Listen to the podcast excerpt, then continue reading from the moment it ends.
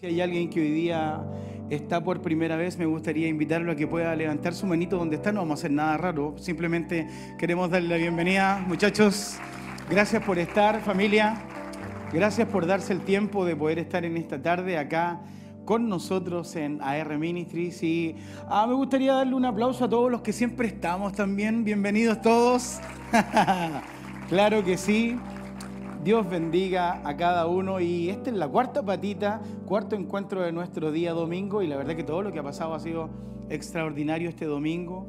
en la mañana nuestro pastor Patricio Andrés predicaba un mensaje a las 9, luego nuestro pastor principal a las 10 y a las 12, hablando de, del desborde, de, de no desenfocarnos, sino que más bien de, de añorar el desborde de que nada nos desconcentre.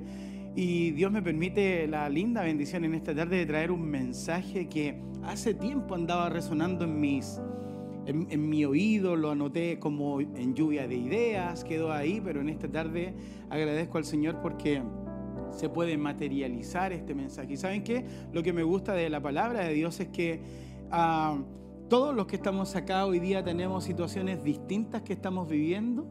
Eh, ninguno está viviendo la misma situación, por más que estemos ocupando el mismo lugar, eh, que seamos del mismo país, que seamos de lugares distintos, que hayamos almorzado todos hace un ratito, pero la inmensa gracia de Dios es demasiado espectacular porque sea cual sea la condición o lo que me toque estar viviendo, Dios siempre tiene una palabra precisa en el momento correcto. ¿Hay alguien que hoy día ha venido a escuchar algo que realmente necesito?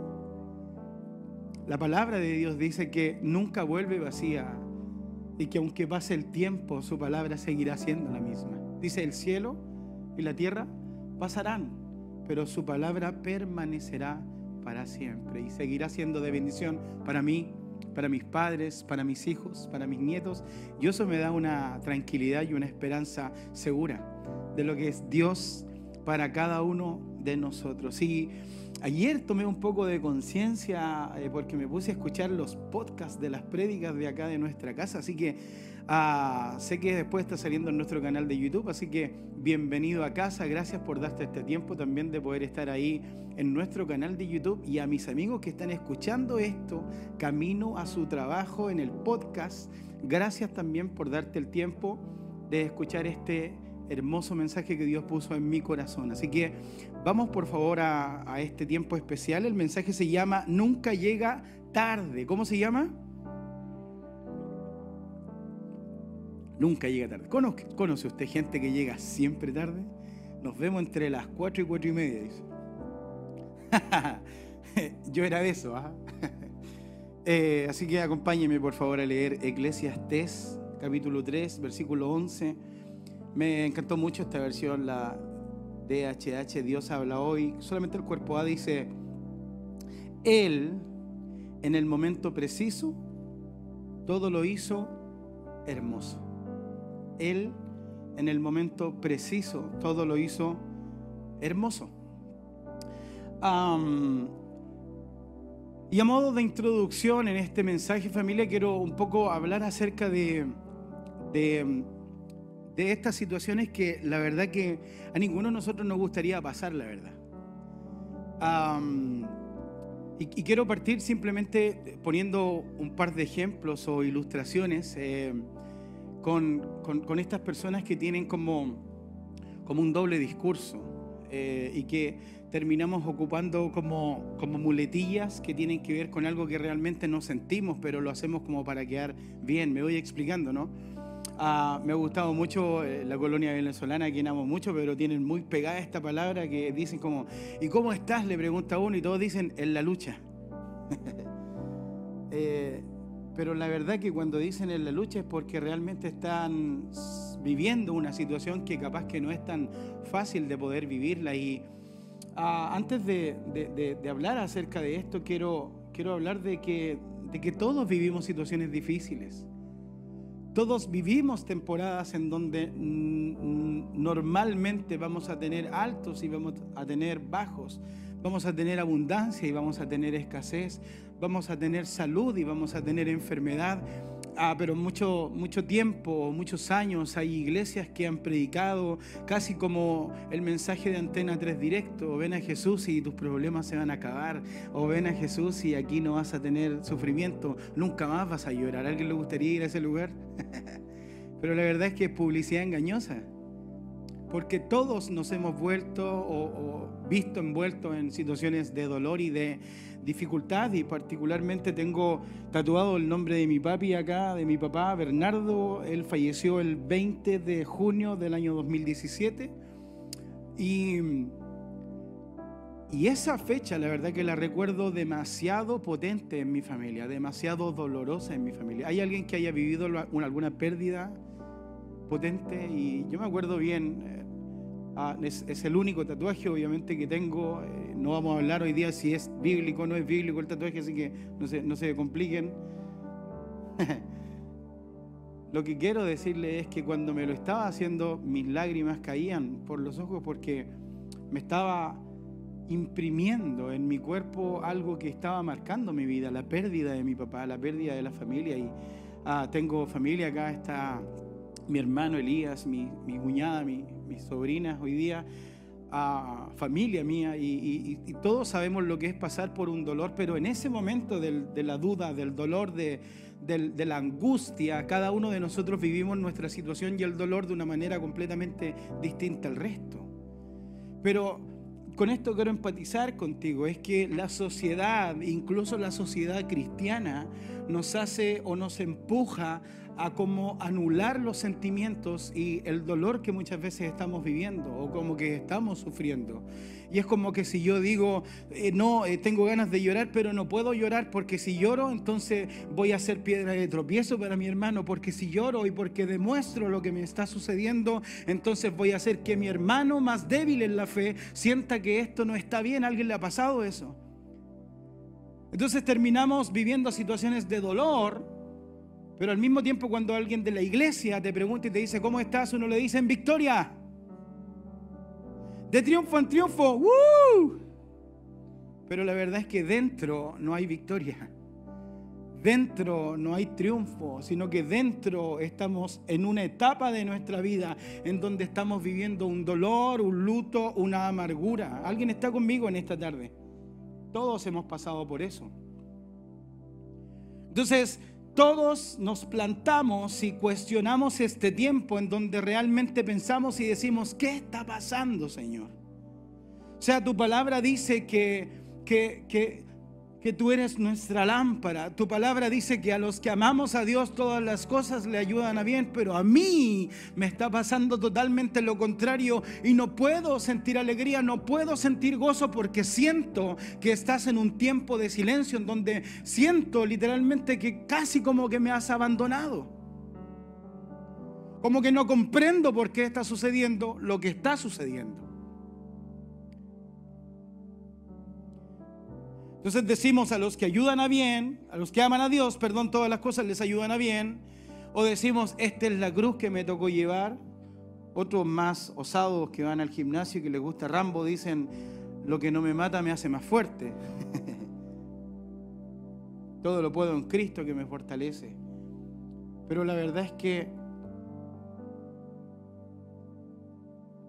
sentimos todos realmente este dolor y, y sentimos como que como que no es bueno lo que nos está pasando. Y particularmente cuando, cuando fallece mi papá, eh, un pastor joven, más de, un poquito más de 55 años, uh, un cáncer lo fulmina, se va, deja a mi mamá viuda, nosotros en, en, la iglesia mirándolo, viéndolo, alguien bueno, nunca le hizo mal a nadie, y uno como que se cuestiona y dice, pero ¿por qué sucede esto?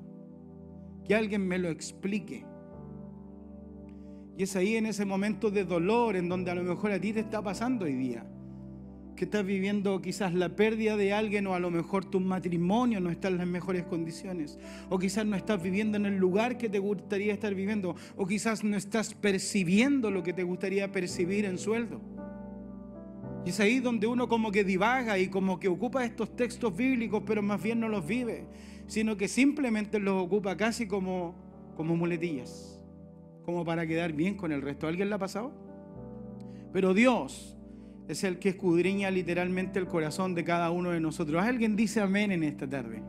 Entonces vuelvo a Eclesiastés, como, es como paradójico el texto porque dice, Él en el momento preciso todo lo hizo hermoso. Y uno dice como, ¿cómo lo va a hacer hermoso si yo siento que llegó tarde? yo siento como que se olvidó de mí. Yo siento como que, como que no se acuerda de lo que me está pasando. Y lo impresionante de todo esto, familia, es que los tiempos de Dios no son los tiempos nuestros. Las temporadas de Dios no son nuestras temporadas. Para Dios su momento preciso no es nuestro momento preciso. Los tiempos de Dios, de Dios son completamente distintos. Y hay una historia en particular en donde me encanta, creo que todos la hemos escuchado, así que si me puedes acompañar al libro de Lucas, capítulo 5, y voy a leer del versículo 1 al 5, y la nueva Biblia Vida dice, un día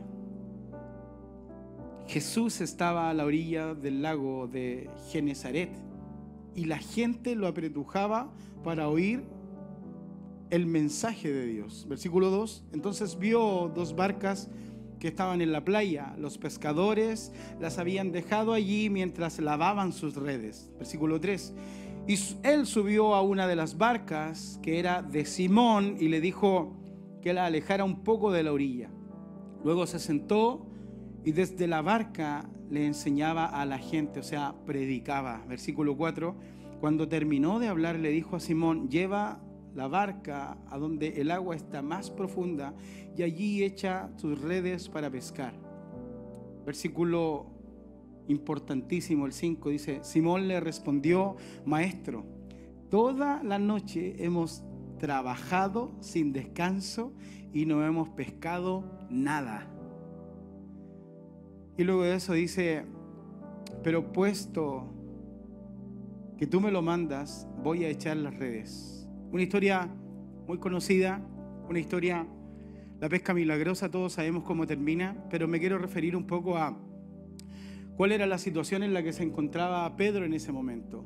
Se pueden imaginar un pescador que había pescado toda la noche y que estaba limpiando las redes y llega Jesús en la mañana y le dice, echa mar adentro porque la, ocupó como, como un, escenario en, agua, ¿no? Como una plataforma para predicarle a la gente.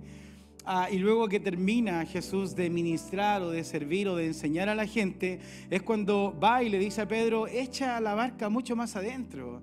Y ahí yo me imagino a Pedro de haber estado en una situación como, ¿qué es lo que quiere hacer? O sea, ya corrí la barca hacia adentro, ¿qué es lo que quiere o qué quiere ah, enseñarme o qué es lo que quiere, qué, qué, quiere que pase en lo que está sucediendo ahora?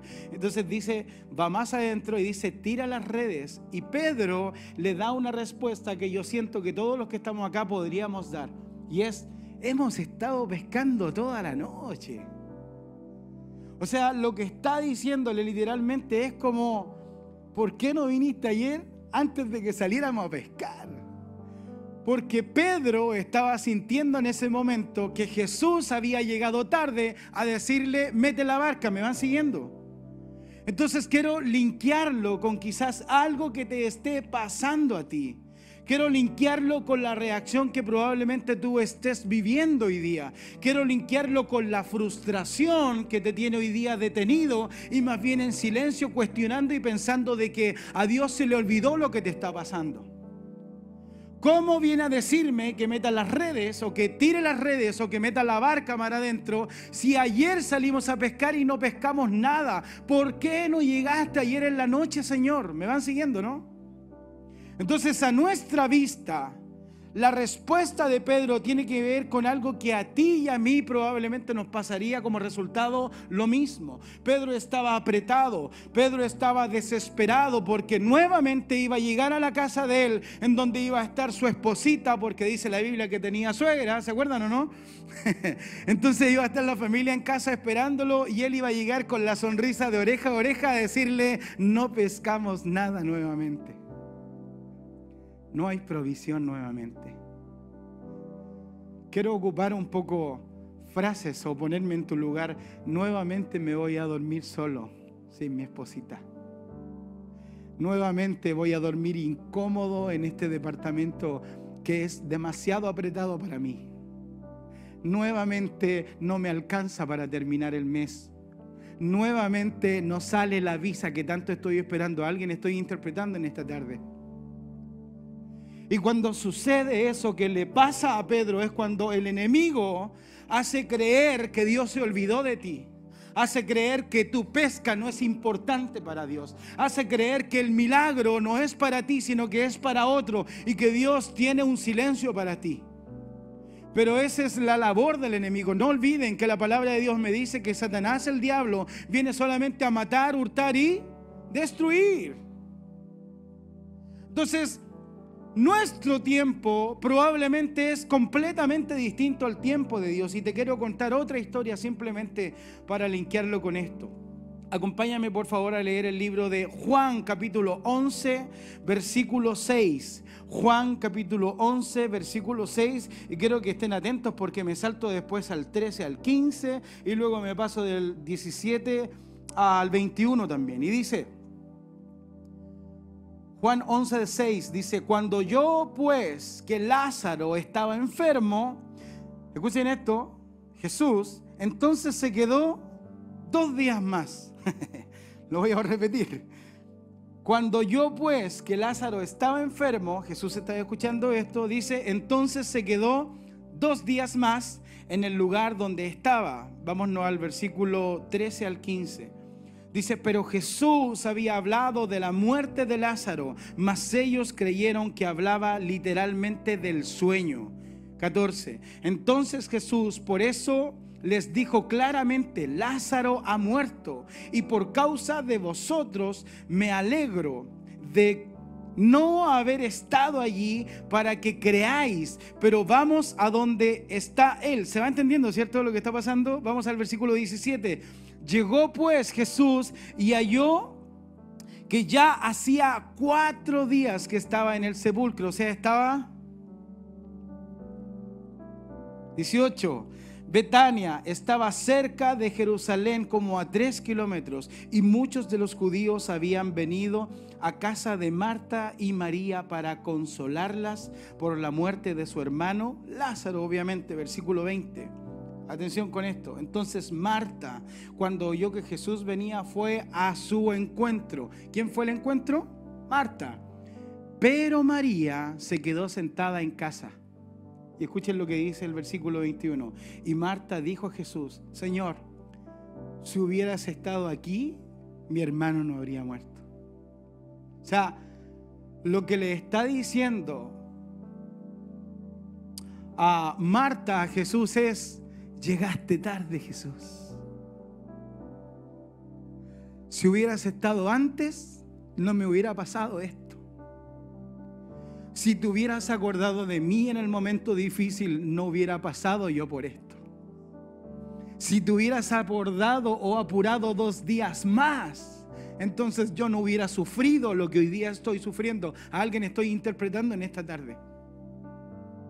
Porque nuestra vida o nuestra historia o nuestra reacción o nuestra frustración simplemente es que Jesús debería haberse apurado. Jesús debería haber llegado en el momento que yo lo necesitaba. Jesús debería haber llegado antes de que mi hermano muriera. Jesús debería haber intervenido antes de que mi matrimonio se dividiera. Jesús debería haber llegado antes para que la visa hubiera salido. Jesús debería haber estado cuando mi hermano falleció. Jesús debería haber estado cuando mi padre murió. Jesús debería haber llegado antes. Eso es lo que nuestro cuerpo, eso es lo que nuestra mente, eso es lo que el entorno nos, hace creer. Pero la verdad es que Dios nunca llega tarde familia. Dios tiene los tiempos sumamente controlados y Él sabe por qué dijo, entonces me voy a tomar dos días más. Alguien dice amén. Entonces quizás estás viviendo hoy el proceso en donde dices, ¿por qué hizo esto Jesús? ¿Por qué cuando más lo necesito hizo esto? ¿Por qué siento que Jesús no me escucha? ¿Acaso no se da cuenta de todo lo que me está pasando? Y más encima se quedó dos días, podría haber dicho Marta. ¿Por qué todo lo que hago no da fruto? ¿Por qué sigo viviendo donde sigo viviendo? ¿Por qué no sale la respuesta? ¿Por qué tengo que soportar humillaciones en mi trabajo? ¿Por qué mi vida es tan injusta? ¿Sabes por qué? Escucha esto. Porque para Dios su momento preciso no es nuestro momento preciso. Y sé que podría ser fácil para ti escucharlo, pero créeme que lo he experimentado. Y es difícil ese momento. Es complicado.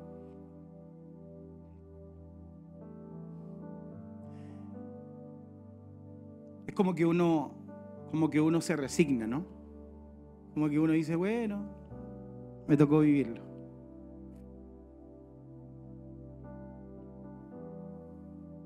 Pero Dios siempre llega en el momento preciso. Acompáñame a leer Eclesiastés capítulo 3, versículo 11. Delante leíamos solamente el cuerpo A, ahora voy a leerlo completo. Dice, en el momento preciso, perdón, Él, en el momento preciso, todo lo hizo hermoso. Y luego escucha lo que dice el texto. Dice, puso además en la mente humana la idea de lo infinito, aun cuando el hombre no alcanza a comprender en toda su amplitud lo que Dios ha hecho y lo que hará.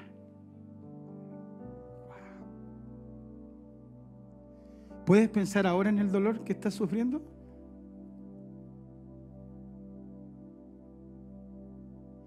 Pero al final dice el texto, no alcanza a comprender en toda su amplitud lo que Dios ha hecho y lo que Dios hará. Alguien necesita un milagro en esta tarde. ¿Alguien necesita algo difícil en esta tarde? Aquí está el mismo Dios que los tiempos de Dios son perfectos. Alguien dice amén. Esto es oro puro, este texto es impresionante. O sea, tener la capacidad de entender la soberanía de Dios y decir, Él en el momento preciso todo lo hizo hermoso. Sí, pero es que estoy llorando, estoy sufriendo. Pero Él en el momento preciso todo lo hizo hermoso. ¿Cómo puede ser hermoso cuando el tiempo que estoy viviendo es frustrante, es doloroso, es demasiado difícil? pero Él hará algo extraordinario. Alguien dice amén. Cada situación que te ha sucedido, cada problema por el que has pasado, cada situación o dolor por que te ha tocado vivir, Dios no se olvidó de ti. Hay una esperanza, Dios tiene algo hermoso para ti. Y quizás Ah, ahí yo no leí el, texto o, no, no, agregué estos versículos, pero cuando llega Jesús, en donde estaba Lázaro y que había muerto, la gente que estaba se comienza a burlar. Y le dice, no, no, si él está durmiendo. Y hay algunos que dicen, ah, dice que, dice que está durmiendo, dicen algunos. O sea, burlándose de lo que Dios o de lo que Jesús iba a hacer. ¿Alguien dice amén a eso? Entonces, el enemigo te dice, ya no hagas nada más, Él ya se murió, no hay nada que hacer. Pero Jesús tenía la última palabra. En el momento preciso, Él hace todo de manera correcta. Escuchen esto, Juan capítulo 11, versículo 3 y 4 dice, las hermanas entonces mandaron a decir a Jesús, Señor, mira, este es como, como antes de lo que antes leímos. Las hermanas entonces mandaron a decir a Jesús, Señor, mira, el que tú amas está enfermo, hablándole de Lázaro. Y luego de eso dice, cuando Jesús lo oyó, dijo, atención, dice, esta enfermedad no es para muerte, sino para la gloria de Dios. ¿Alguien dice amén eso? Esta enfermedad no es para muerte, sino para la gloria de Dios. Esta deuda no es para muerte, sino para la gloria de Dios. Este divorcio no es para muerte, sino para la gloria de Dios. Este trabajo no es el trabajo en donde vas a terminar, sino que es para la gloria de Dios. Esta espera de la documentación que estás esperando no la vas a esperar toda la vida, sino que es para la gloria de Dios. ¿Alguien va creyendo eso conmigo?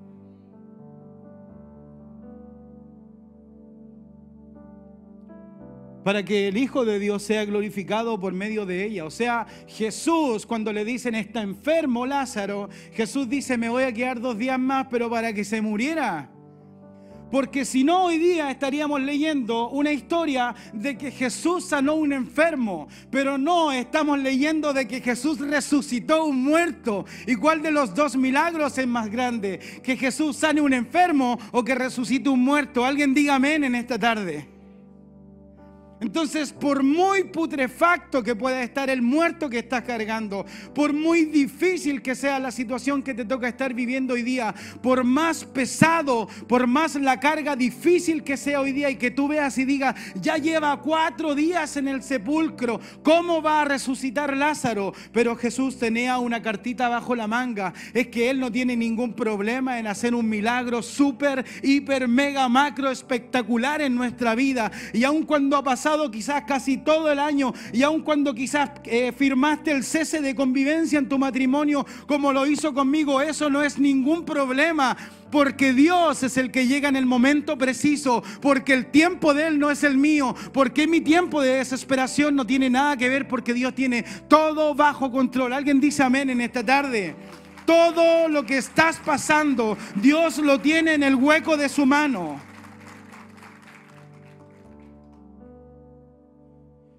Sí, pero es que tú no sabes, pastor, que realmente yo estoy pasando. Pero no es para muerte, es para la gloria de Dios. Pero es que tú no tienes idea del diagnóstico médico que me dieron, pastor. Sí, pero no es para muerte, es para la gloria de Dios. Sí, pero es que tú no tienes idea del tratamiento que yo estoy haciendo. Pero no es para muerte, es para la gloria de Dios. Pero es que no tienes idea de cuánto debo. Es que no es para muerte, es para la gloria de Dios. ¿Alguien dice amén a eso? Entonces, para todo el que cree, este año 2022 es un año de desborde. Quedan cinco meses. Cinco meses en donde todo esto va a cambiar. Alguien dice amén. No porque yo lo diga, sino que porque su palabra lo dice. No es una palabra cliché que Dios puso en el corazón de nuestro pastor, no familia veremos un desborde en nuestra vida, veremos un desborde en nuestro matrimonio, veremos un desborde en nuestras finanzas, veremos un desborde en nuestros hijos, porque algo bueno sucederá. Y como dice nuestro pastor en la serie, ve más allá. Acompáñame a leer Isaías capítulo 40, versículo 31. Dice, pero los que esperan a Jehová tendrán nuevas fuerzas levantarán alas como las águilas, correrán y no se cansarán, caminarán y no se fatigarán. ¿Sabes qué? Deja de pensar que Dios llegó atrasado, porque Él nunca llega tarde. Él llega en el momento preciso. Comienza el texto diciendo, los que esperan en Jehová tendrán nuevas fuerzas. ¿Sabes qué? Si ya habías tirado la toalla, si ya habías pensado que no había ninguna explicación, que ya no había ninguna situación, eh, ninguna solución, te quiero invitar en esta tarde para que puedas cerrar los ojitos y decir, Señor, llevo tanto tiempo esperando esto que ya incluso perdí la fe, Señor. Pero me aferro de este mensaje, Señor, y creo con todo mi corazón que tú traerás a mi vida una vida de abundancia, una vida de respuesta, una vida de bendición, una vida de propósito, una vida de desborde. ¿Saben? Si nos vamos nuevamente a la pesca milagrosa, después de que Pedro va y le responde a Jesús, hemos estado pescando toda la noche, pero si tú lo dices en tu nombre voy a echar la red, todos conocemos la historia. Pedro pensaba que se había atrasado, que por qué no llegó la noche anterior. Pero Jesús le dijo, no necesito llegar cuando tú quieres que yo llegue, sino que cuando echó la red, dice la Biblia, que no caían en una barca y que tuvieron que pedir ayuda. Así que quiero decirte en el nombre de Jesús, estás a punto de que las redes de tu barca se comiencen a desprender porque Dios te va a comenzar a bendecir y traerá la respuesta que estás esperando. ¿Alguien lo cree eso? Se trata de fe. Entonces, si hay alguna cosa difícil hoy día que estés pasando, me gustaría, por favor, que en el lugar donde estás puedas cerrar tus ojitos. Si tienes algún problema con algún hijo, si tienes alguna deuda, alguna aflicción, alguna situación difícil, algo que quizás no ves escapatoria o de qué manera lo soluciono, alguna carga que te esté afectando, ¿sabes qué? Este momento es el momento preciso para que con el corazón en la mano puedas hablar y decir, Jesús, necesito que tú hoy día llegues. Necesito que tú llegues a mi vida, Señor. Necesito que hagas el milagro de la pesca milagrosa. Necesito que resucites el muerto, Señor, que tanto necesito, Jesús. Sea cual sea la situación que mi amigo esté sucediendo, pasando, de dolor, aflicción, una situación de apriete, una deuda, ah, Señor, una pérdida, una falta de fe, una crisis, una duda, un temor, sea cual sea lo que esté viviendo, Señor. Yo te quiero pedir que podamos experimentar el tiempo perfecto tuyo. No es cuando yo quiero, Señor. Es cuando tú te quieres glorificar, Señor. Pero simplemente quiero decirte que confío plenamente que en estos cinco meses que quedan, tú traerás esa respuesta y esa pesca milagrosa a mi vida, Señor. Lo que tanto miro como difícil, como algo que me está afectando, como algo, Señor, que me está apretando, como algo que no veo por dónde vaya a suceder.